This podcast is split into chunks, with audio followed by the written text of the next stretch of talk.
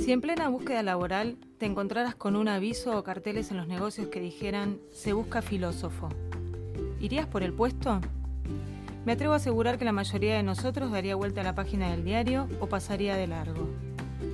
Con una presentación más o menos así, nuestro invitado de hoy daba inicio a las clases de filosofía en la carrera de counseling a principios del 2014 y a un viaje que no tendría boleto de regreso, al menos para mí. Todos somos filósofos. Sí, así como lo escuchas. ¿O acaso no somos un mar de dudas? ¿O acaso no nos cuestionamos a diario, consciente o inconscientemente, de un modo u otro, asuntos que conforman nuestra propia existencia? Cuando hablamos de filosofía, solemos relacionarla casi unilateralmente con el ejercicio académico y o profesional del pensamiento. Y está bien, esa es una de sus formas. Pero hoy queremos despertar otra de sus facetas, la que nos alcanza a todos. Y digo despertar porque parecería estar adormecida. La idea de este encuentro es que reflexionemos sobre nuestra capacidad de cuestionar y cuestionarnos ante lo establecido. Asumir protagonismo, repensar la vida, o como dice Eduardo en su libro Filosofía Práctica, poder revisar muchos supuestos que cargamos en la mochila de nuestra existencia. ¿Qué dejamos? ¿Qué guardamos? ¿Y qué desechamos? Repasar tu aquí y ahora ante la historia que te constituye y de cara al futuro, que aunque incierto, no deja de estar en nuestras manos. Lejos de pecar de soberbia o autosuficiencia, esta es una invitación que supone adueñarnos de nuestra realidad, afirmándola o modificándola, a partir de nuestras propias elecciones y siempre en busca de la verdad, de tu verdad. Todos somos filósofos. Primero agradezco a Barbie por esta canción que acabamos de escuchar, Pequeña Gran Revolución. Y después vuelvo a una parte del editorial del ala. La idea de este encuentro es que reflexionemos sobre nuestra capacidad de cuestionar y cuestionarnos ante lo establecido.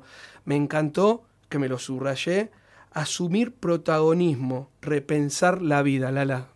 Tremendo. Buenas tardes. Buenas tardes. Arrancó de Duendes y Poetas y hoy volvimos a YouTube. Muchísimas gracias a los que están conectados, que ya vi que están hablando, como dijo Lala al principio, programón, Yamila, eh, ta, ta, ta, ta, ta, No voy a seguir diciendo porque a veces digo los nombres y me retan. No, no, no, no. Y perdón, no, me di cuenta que estábamos en el aire, salió al aire lo que dije, ¿no? Sí, pero tu voz perfecta. Ah, ok. Porque tenés voz de locutora. Cada vez mejor, la voy perfeccionando. Nos acompañan, como siempre, eh, en De Duendes Sin Poetas, arroba barromar editorial. ¿Cuál es tu historia? Andá y contales. Arroba candylove.sol 11 59 05 2731. Están en Lugano y hacen unas cosas riquísimas. Después tenemos RDD Eventos, que los encontrás en Instagram como RDD Eventos, ok. Eh, ellos hacen estampitas, souvenirs para comuniones, bautismos, confirmaciones, todo artesanal hecho a mano. Eh, hoy nos acompaña Eduardo Rodríguez. Este, ya les voy a leer un pequeño poema presentación, porque él no es poeta, él es filósofo, es profesor y también tiene un lugar a lo que se lo llama vino filosófico, es la página de Facebook y quisimos, así como en el último programa dimos una pequeña vuelta al salir desde la página, eh, hoy la dimos sin invitar a algún eh, novelista o poeta. Digo esto porque él sí es escritor, tiene dos libros. Tiene dos libros, dos libros de, filosofía, es profesor, es counselor. Exacto. Y fue profesor mío. Yo, eh, tengo un pequeño resumen de él que ahora se los voy a contar a todos. Y hoy arrancamos así, medio rapidones, porque me parece que la filosofía cual yo no entiendo mucho, eh, va a dar mucho que hablar y Eduardo creo que tiene mucho para contarnos. Eh, en Instagram nos dejaron algunas dudas, así que después las voy a estar contando, pero te paso a contar un poquito. Eduardo Daniel Rodríguez es profesor de filosofía y pedagogía y consultor psicológico, eh, consular y académica de docente en nivel terciario y universitario por más de 35 años. Miren, gente, si este tipo que viene a hablar hoy no tiene calle. Desde el año 2004 ha sumado a su actividad docente formal la asesoría filosófica y la divulgación de la filosofía para todo público a través de cafés y vinos filosóficos que en estos últimos tiempos presentan en su propio espacio cultural la conversa en el barrio porteño de Boedo. Sinceramente tengo mucha ansiedad de hablar con, con Eduardo. Con Edu, sí, sí, es muy interesante, por eso te digo, vamos a ponerlo un ratito antes porque tiene mucho para decir, el tema tiene mucho también para hablar. Ah, y nos avisan de que, que, ya está para conectarse. Espera, espera que se lo vuelva a pasar porque dice que se fue. Se conecta del mismo enlace. No, no, ahí ya nos hace, ah. ok. Te decía que tengo muchísimas ganas de hablar con él, ahora me contás un poquito también vos, Lala también, pero re lindo, acabamos de, tener, mirá, eh, en el chat está FM Unidos. Hola, hermosos. Abrazo grande y cálido para ambos. Hola, Hernán. Qué lindo. FM Unidos es Abrazo de la radio anterior, así que gracias. A los que nos ven por YouTube, yo tiro besos como loco porque soy así. Y a los que nos escuchan por Spotify, acabo de tirar un beso a FM unidos. Yo también, lo compartimos. Eduardo, como dijo Lala, eh, y como contaba, es de acá de Boedo, pero vamos a salir vía Zoom con él. Él creo que ya recibió la señal y ya estaríamos en el horario que me programé. Arrancamos como para salir con él. Yo, si querés, te leo la presentación poética. Sí, sí, sí, porque da un pie. no es poeta, pero mira, casi, ¿eh? No, no, no. Es que esos son preguntas que nos hicieron en Instagram, pero que ahora se, las voy a dar a él. vamos a ver. Si querés te comparto una. Una, por ejemplo, es, eh, ¿son hermanas la filosofía y la poesía? Algo hablamos con Rodricates en el episodio 14. pero, es cierto. Bueno, te voy a leer algo de Eduardo, de su libro Presentación Poética. La filosofía. La filosofía me envuelve, me invita, me emborracha, me seduce, me traiciona, me lleva con ella por los senderos más estrechos del bosque allí donde caen todas las certezas, donde se abren abismos infinitos. La vida es eso, filosofía. La filosofía es eso, vida pensada y sentida.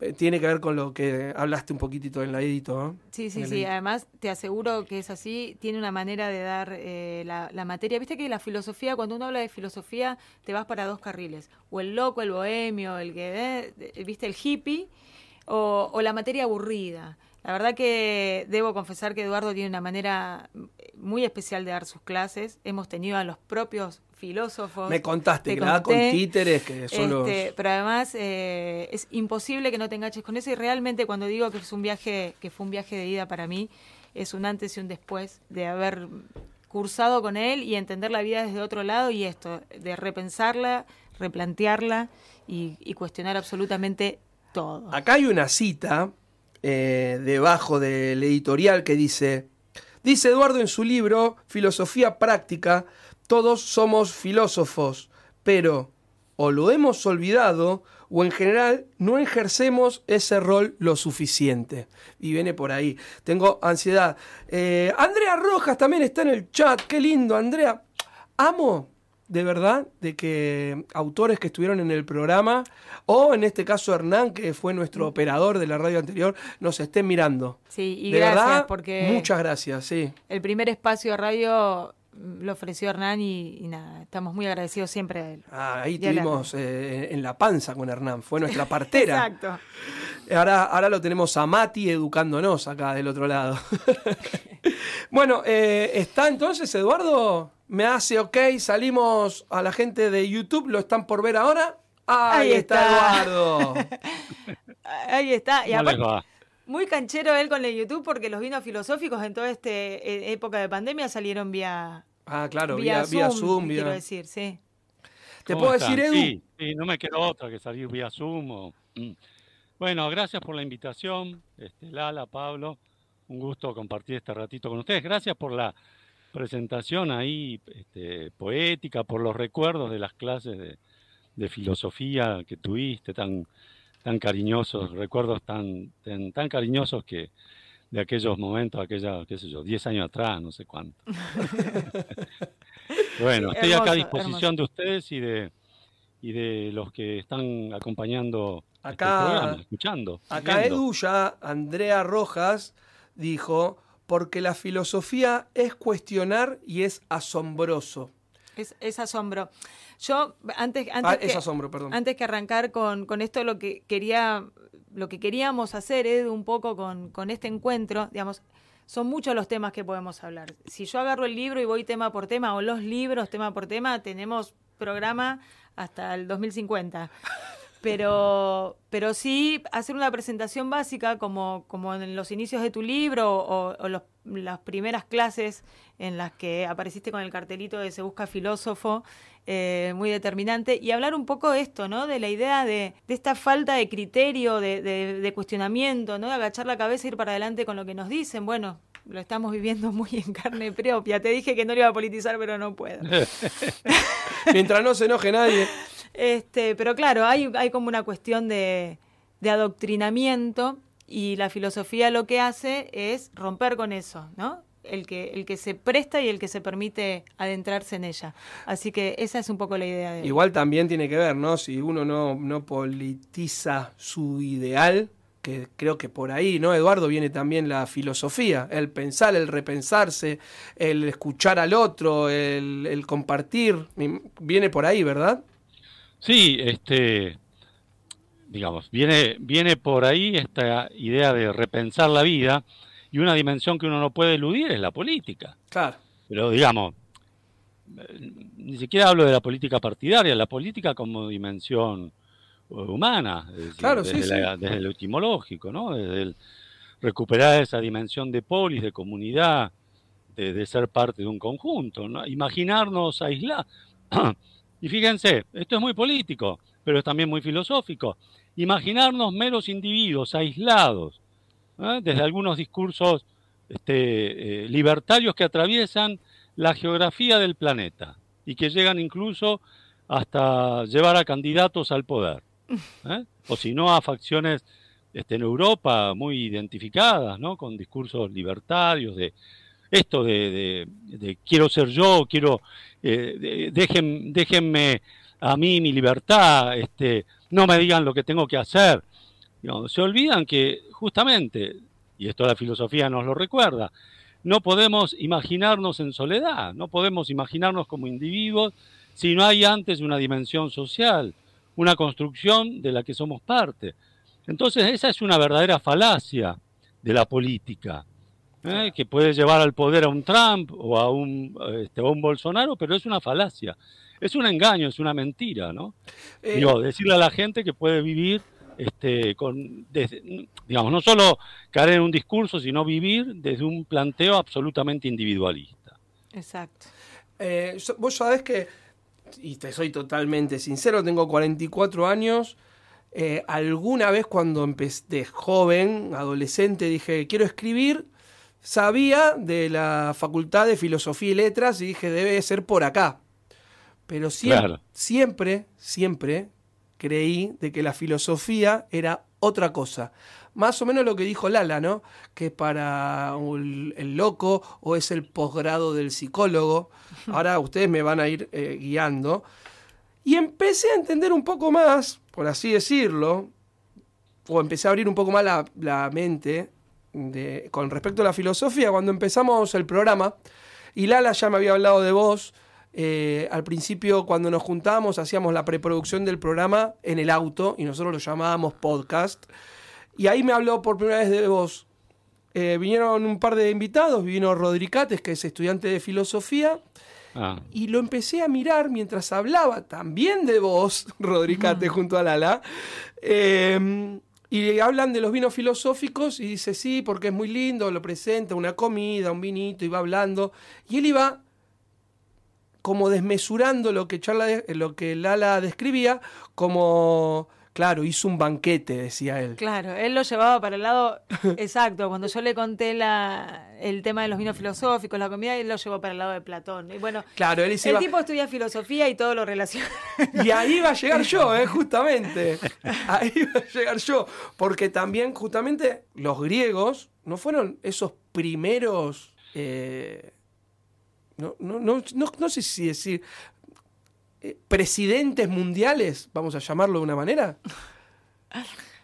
De, no sé, digamos. En cuanto al pensamiento. Pensamiento, pensamiento. por lo menos en Occidente, este, en, esta mitad del planeta que, de la que participamos, sí, sin duda. Este, eh, y además hacían de la comida un espacio para, para compartir y para filosofar. O sea, justamente como, como la filosofía atraviesa la vida, qué mejor que eh, en, lo más, una de las actividades, podríamos decir, más este, obligadas y por otro lado que nos atraviesan cotidianamente, qué bueno también usarlas para encontrarse y, pensar y, discutir y, este, y llevar la vida de todos los días a la luz de esa reflexión. Digo, por eso el famoso banquete de Platón, ¿eh? donde ahí se encuentran este, entre otros Sócrates en un banquete ¿eh? para, para, hablar de, filosofía, hablar del amor fundamentalmente.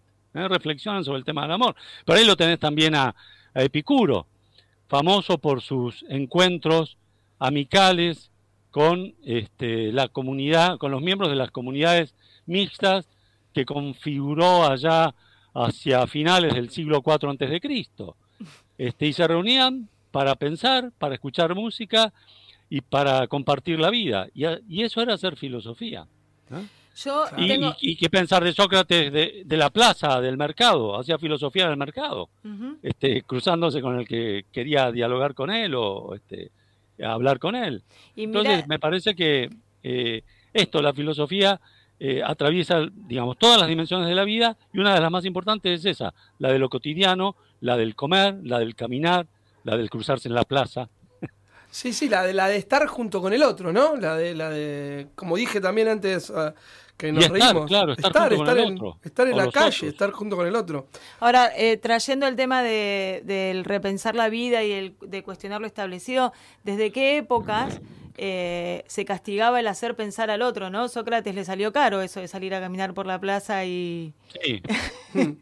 le costó la vida. Le costó la vida. Y sin embargo, es, es muy... Yo creo que son cosas para contar eh, así en medios masivos. La filosofía no es algo que se distribuya. Bueno, ahora hay un poco con el tema de Darío, que hizo toda una movida un poco más social sobre, sobre el tema de la filosofía y, llegó a mucha gente, pero contar que un tipo como Sócrates, que ante, ante este, la, posibilidad de que de, de, no obligarlo a suicidarse y, dejar de, hacer esa tarea de hacer pensar a la gente, dijo, no, nada, dámelo, me, mato antes de no hacer pensar a la gente. ¿O no? Contanos un poquito de eso. allí la dimensión ética de Sócrates, ¿no? O sea, ¿por qué atraviesa los siglos y llega hasta nosotros? Más allá de, quizás de la poca información histórica que de él tenemos y la construcción que fuimos haciendo de Sócrates este, a través de las interpretaciones o relecturas que se hicieron de él. Además no escribió nada, ¿saben? No, no escribió nada. Con lo cual, por eso dice por ahí un, colega Gustavo Santiago que en realidad hay muchos Sócrates. Sócrates de las lecturas que han hecho eh, discípulos de él o, este, o, de alguna manera discípulos de sus discípulos, ¿no? Este, al modo de lo que uno podría imaginar Jesús claro, claro, en el ámbito religioso, ¿no? Eh, este, y bueno, ahí lo que queda, por eso es tan importante la figura del Sócrates, este, eh, digamos, el, personaje Sócrates que dejó una impronta tan fuerte en quienes lo rodearon o en quienes lo tomaron como enemigo, porque era incómodo, porque molestaba. Aristófanes, por ejemplo, ¿no? Había que ridiculizar a Sócrates.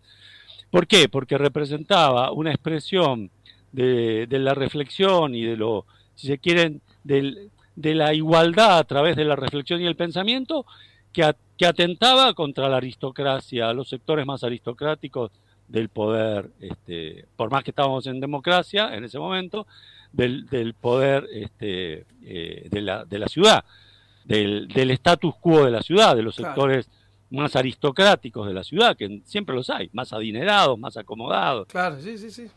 ¿Cuánto tiempo eh, no, olvidemos que, Grecia venía de tener monarquías, ¿no? La democracia fue una experiencia del siglo VI, del, antes de Cristo, del siglo V, del siglo VII quizás, segunda mitad del siglo VII, pero fue una experiencia además que duró poco, duró dos siglos y medio. Este, antes hubo monarquías y después hubo imperios que dominaron y conquistaron eh, Atenas y, la región de la península este, helénica, ¿no?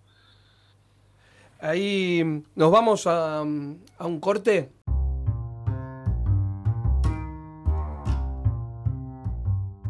De Duendes y Poetas, la versatilidad de la palabra. Hacemos poesía de los duendes que nos habitan. Somos Pablo Barroso y Lala Zanotti. Los lunes a las 18 en Radio El Parque.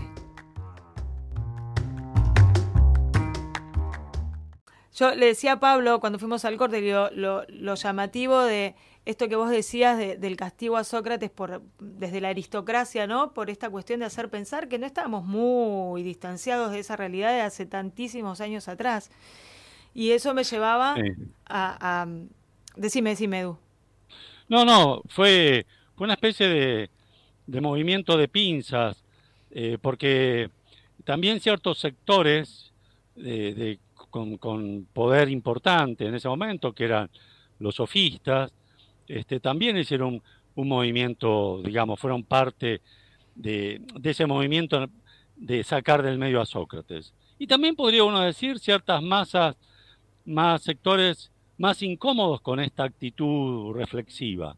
Es decir, a Sócrates no les molestaba a todos, este, salvo a quienes eh, un ejemplo de eso queda en el número que se registró de los que votaron condenando la muerte hacia el final, ¿no? Hmm. Eh, más de dos tercios finalmente lo condenaron a la muerte. este, solo un puñado ¿eh? de ciento y pico de votantes sobre 500 sostuvo hasta el final la inocencia de, Sócrates. Yo, yo, yo, pregunto y me animo y me atrevo a filosofar y compartir mi pensamiento con ustedes, con vos, que sabes mucho, con vos Lala, que te gusta mucho. Eh, eso, esa incomodidad que provoca Sócrates, es porque justamente los hizo pensar, quiero creer de que es porque los hizo pensar y hacerles mirar su propio reflejo a esa gente que, que tenía ganas de, de hacer otra cosa, ¿no? Yo creo que desnuda en buena medida también desnuda, el, digamos, desenmascara, en el caso de los sofistas, en, de algunos, los desenmascara, ¿no? Y desenmascara ciertos sectores de poder, ¿no? Porque... Este, donde de poder político, incluso de líderes del Partido Democrático, en el sentido que no hay una verdadera preocupación ni por el saber, ni por la ciudad, ni por la verdad, Claro, claro, por eso. Vos, vos, dijiste muy bien, desnuda. Eso tendría que haber preguntado. Ahí quería ya. Porque al, hacerte, al, mostrarle a otros eso, sentirte desnudo, estás completamente incómodo. ¿A quién le vas a mentir que tenés la mejor ropa si estás en pelota, no? Por ejemplo. Viene de. sí, de, desnuda, desenmascara, sobre todo frente a. Te desangra, lo que sea, pero justamente no tenés pasión, no tenés nada. ustedes no tienen nada más con este a este puñado para ofrecerle, ¿no? Digo. Digo, algo de eso, pero sobre todo hay una preocupación cierta en Sócrates por la verdad. Es decir, eh, sin, pensar la verdad como algo absoluto, pero hay una preocupación por la verdad en términos de buscarla este, con otros o con otras, ¿no? Eh, esa preocupación está, y es lo más auténtico a lo que nos, que nos propone Sócrates, y creo que es el gran motor de la filosofía. Ahora, para eso, digamos, y ahí está la cuestión más subjetiva, hace falta una verdadera disposición para buscarla y para encontrarla con otros.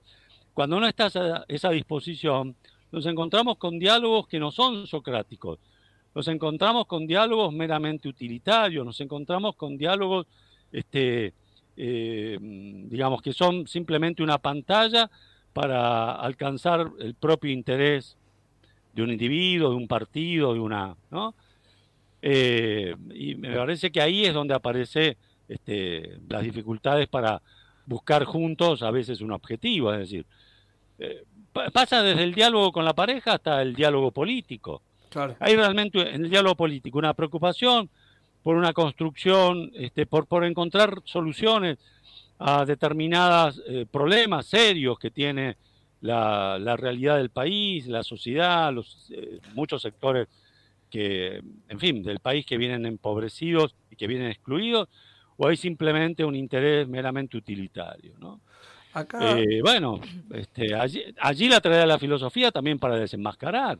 Bueno, eso es lo que, lo que intento, ¿no? Que traigamos todo eso de aquella época a esta realidad actual, ¿no? Porque digo, eh, nos podemos poner a hablar de, la ya y entonces, que es sumamente interesante, pero es notable. Yo no dejo de sorprenderme con el paralelismo con el hoy en un montón de situaciones y lo, lo, que intento hacer es, desde, desde este espacio, que traigamos esa realidad para que ahora podamos tener esa, ese ese despertar en darnos cuenta que esto viene de allá y entonces y que estamos necesitando urgentemente un, esto, la, la, una búsqueda de la verdad, ¿no? De una verdad que, como vos decís, no es absoluta, pero, pero eso, esto eh, implica un compartir también Ahora, en, en, esa búsqueda. Acá dice Andrea Rojas, la mayéutica. ¿Qué es la mayéutica? La mayéutica es, bueno, ahí te voy a explicar. ¿Viste? Yo tengo un poema. ¿Viste? Que yo, tengo un poema. Ahora, me, ahora, me, lo explicás, pero porque si traemos todo esto, Lala, que vos querés que otro día hacemos un programa de dos horas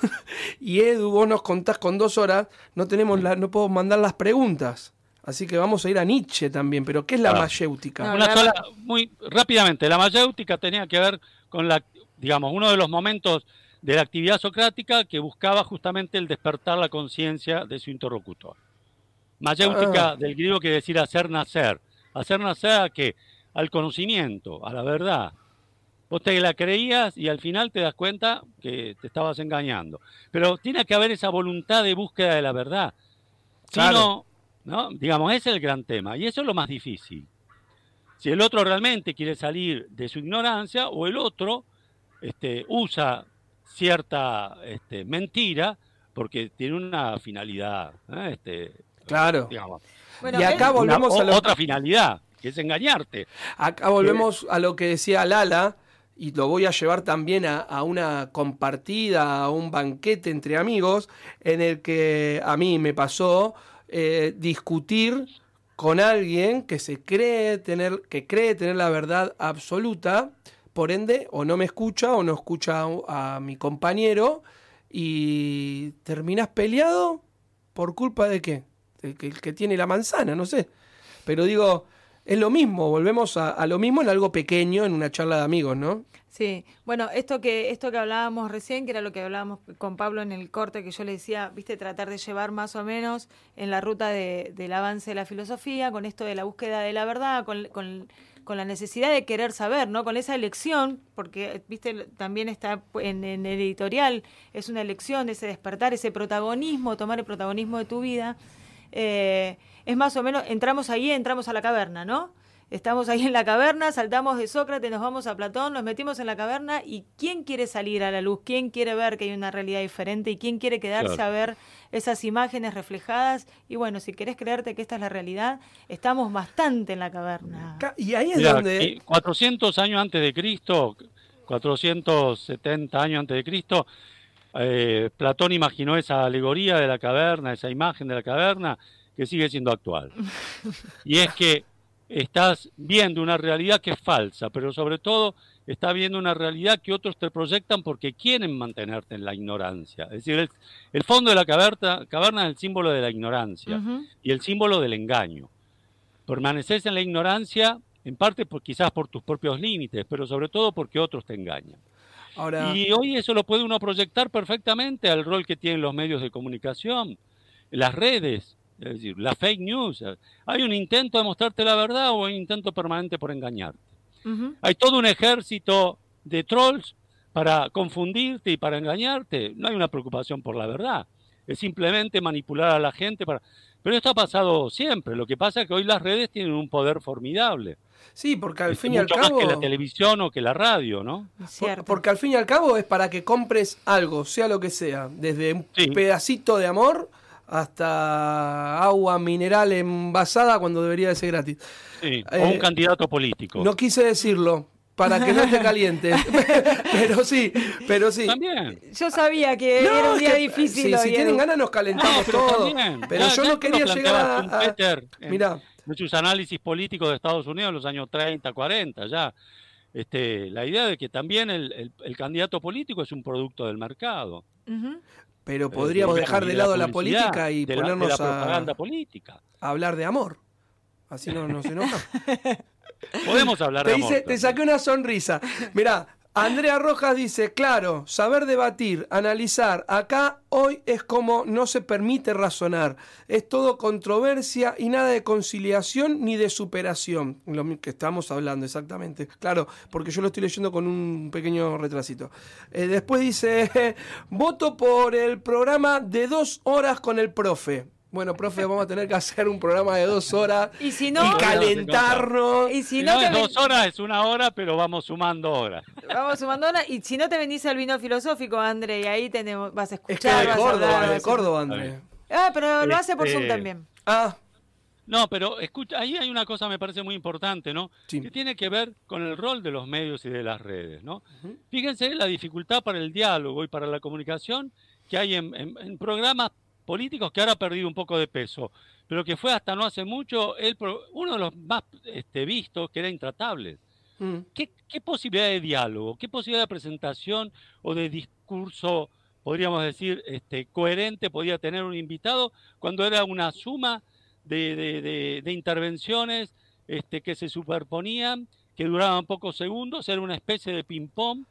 Digamos, no había un interés por buscar esclarecer simplemente por generar eso. Sí, un ping pong en el cual la gente estuviera entretenida como podía ser un partido de tenis. Un enjambre de opiniones, no nada sé más. Si, no sé si ustedes vieron hablando exactamente y puntualmente de eso y meto el dedo en la llaga y en un culo, pero el debate, ¿lo vieron el debate ustedes?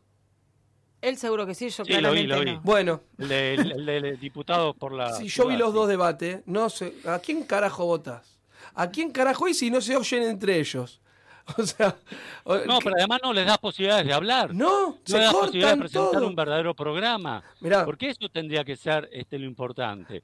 Hablemos de un programa, pero no de un minuto que me hables de salud y otro minuto que me hablé, y lo hice así a propósito, y otro minuto que me hables este, de educación. Y Hablemos encima, en serio. Y encima que se tapen. en serio dando espacio para que me hablen.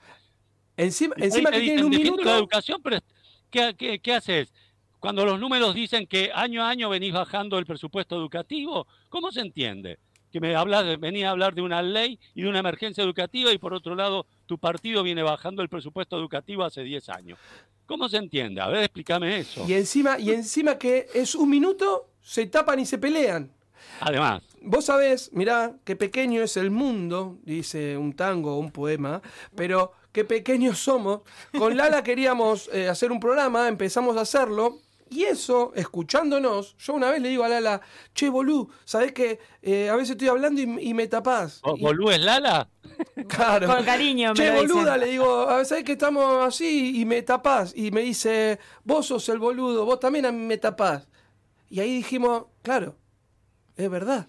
Claro. Pero digo con esto, fíjate cómo nos permitimos ese debate y, y aunque recaiga en la palabra, por el amor a lo que estamos haciendo, pero dijimos, es verdad, vamos a escucharnos.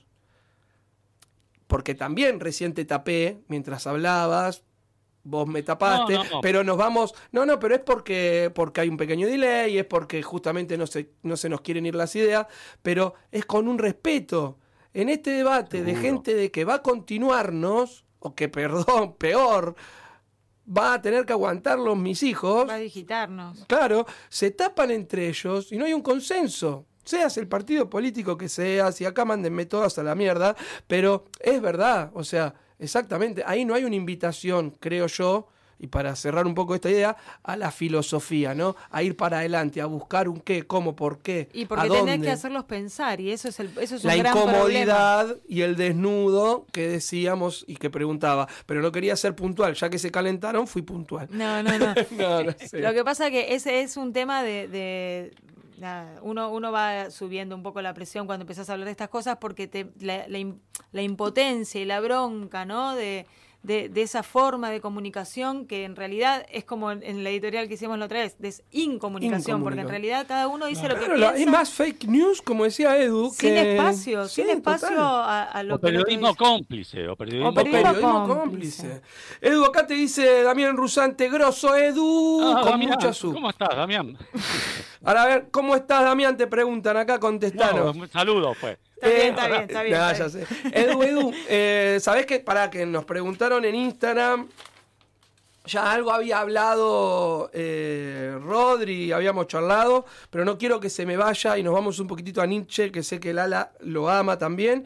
La poesía es hermana de la filosofía, nos dijeron por ahí, en modo de pregunta. Eh, bueno, para un pensador como Nietzsche, probablemente sí, incluso hasta la música también. Hmm. este, pero yo creo que, digamos, en, ambas, en la poesía y en la, y en la filosofía, yo creo que hay un amor por la palabra. Eh, más allá que esa palabra tome formas distintas. En una, en una dimensión es una palabra más estética, en la poesía, y en otra es una palabra más reflexiva. Pero hay un amor por la palabra, por la precisión, por encontrar la, imagen más adecuada para decir algo, desde lo conceptual o desde la metáfora, ¿no? Pero me parece que sí, en ese sentido hay una, una hermandad. Sí, sí. Em, eh, ¿De eh, qué trabaja un profe de filosofía? Interesante.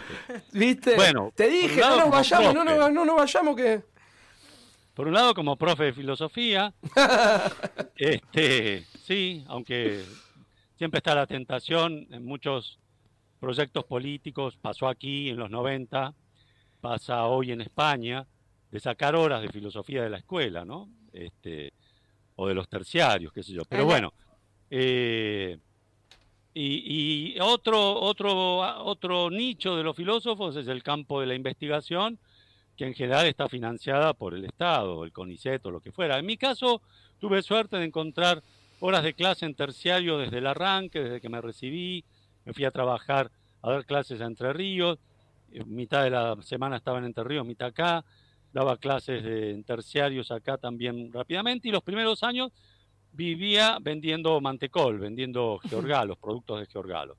Con el tiempo pude tener más horas de clase, un cargo de dirección de de una institución y, bueno, por ahí también esas actividades más de, formales, de administrativas en el campo educativo me dieron de comer. Pero ah, bueno, es difícil. Salvo que seas un Darío Stanriver, claro. alguien muy mediático, que hace lo suyo muy bien, pero y que te dé eso para... Amo, amo la respuesta que diste acá, también dice, ríen y dicen la mejor pregunta. Eh, ¿Sabes por qué? Porque demostrás de que amás lo que haces y lo dijiste con una humildad y tipo, y sí, yo te cuento, yo vendía manteco, yo vendía, me iba Entre Ríos, volvía, y hoy te presentamos, ¿no? Con que tenés el Centro Cultural, venís a dar esta nota, a desarnarnos. Eh, y, y, siempre por el amor a la palabra, que cuando decías el poeta y el filósofo eh, se hermanan por el amor a la palabra, también desde acá le cuento a la gente del podcast, se le ve la sonrisa a Edu en YouTube. Así que te agradezco, amé la respuesta, Edu, muchas gracias. Quiero decir algo, con respecto a lo que decías que se van quitando horas de filosofía en la escuela secundaria, acá no hay en la secundaria casi no hay, no existe como materia. O sea, eh, existía. Mi, mi, mi, encuentro con la filosofía así de lleno fue eh, en el terciario, como vos decís, mis hijos sí, pueden leer, tienen, pero no lo tienen como materia. No, no, no, y vuelvo a lo mismo. ¿Cuánto cuesta que la gente piense, no? Qué caro que no sale. Hoy con Lala nos comimos una hamburguesa. ¿Y cuál fue la frase, Lala? Compartámosela a Edu. ¿Qué sé yo? ¿Cómo qué sé yo? ¿Qué somos nosotros? Tiburones. somos tiburones. No, somos el reflejo de lo que hacemos. No, ah, que somos. no, que y me qué cosa y fue súper importante. Pero qué sé yo lo que estabas pensando. No, que somos lo que hacemos eh, reiterada, eh, reiteradamente. Ahí tenés la respuesta, Lala. Eso surgió. Eso surgió el otro día, que lo vas a nombrar vos mejor que yo, porque todavía no lo puedo decir. Este filósofo japonés, lo nombraste cuando fui al vino el otro día. Decilo vos. Yu Chul-ham. Un surcoreano. Un surcoreano, surcoreano, no es japonés, es verdad, surcoreano. Eh, hizo como una nota que, encontré por ahí por Google eh, que hacía un paralelismo entre el principito y, mm, eh, y el capitalismo, ¿no? Como, como en el principito, no sé si la leíste esa nota. No. Es muy piola, te la voy a mandar porque la, tengo por ahí. No, no la vi. muy piola, muy interesante. Y, bueno, y en una de, las reflexiones, en una de las se, se, se, mostraba, dejaba ahí entredicho eso, ¿no? Que somos lo que hacemos reiteradamente. Yo lo compartí con, con un grupo de amigas y una de ellas lo, dijo. Y es verdad, somos lo que hacemos reiteradamente. Eh, pero no sé por qué, por qué venía esta, esta frase. Pablín, ¿para qué la, por porque, No, no, porque te volvías a preocupar por la puta política. Ah, no, no. Y te dije, no, y somos los que, boludo, ahí, y nuestros hijos, y nuestros nietos. No, la me preocupa, me preocupa el, el, mundo en el que vivimos, me, me preocupa esta falta de, humanidad, y, me preocupa esta, esta, esta, falta de de compromiso con el, con el pensamiento y con la verdad de eso. Mientras te oía, estaba tipeando porque preguntaban cómo es el Insta del profe, organiza cursos y yo estaba pasando en el chat arroba Rodríguez-Eduardo Daniel y sí da clases y cursos y organiza algo muy lindo que se llama Vino Filosófico. Exactamente. Para, para no meternos ahí en el terreno de la política, a mí me encanta, pero prefiero yo no entrar porque piso el palito. Y vuelvo al principito. Es el zorro también un personaje central en ese diálogo con el principito. Cuando habla de los rituales, que es uno de los últimos libros de Byul ¿no? Y, cuando el zorro habla de que el hombre ya no tiene este eh, tiempo eh, para, para, la amistad porque está solo preocupado en, en, sus cosas de todos los días, ¿no? Este, salvo, bueno, cuando se dan esos rituales de la fiesta es que el zorro y, la gente participa de la fiesta, es que el zorro tiene ocasión eh, de, salir, porque el hombre está ocupado en una actividad que lo reúne comunitariamente, ¿no? Pero cada vez hay más, hay menos tiempo para esos rituales. ¿eh?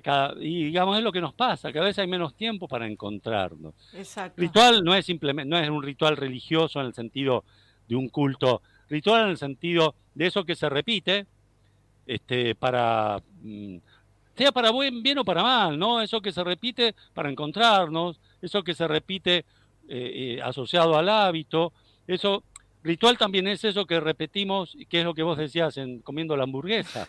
En definitiva es lo que termina hablando o digamos, Nos define. presentando lo que somos. claro nos define. Sí, sí. Este, está, porque se convierte en un hábito. Nuestro, nuestro ritual anterior era ir en el auto semi hablando del programa y ahora se está convirtiendo en un ritual antes del programa, ir a comer o a tomar algo ahí a Café Cortázar, ¿eh? Nos vamos a Rayuela. A, Rayuela. Nos vamos a un lugarcito ah, de Rayuela. Medrano, no, no vamos a hacer propaganda, pero ahí... No, no, no, no.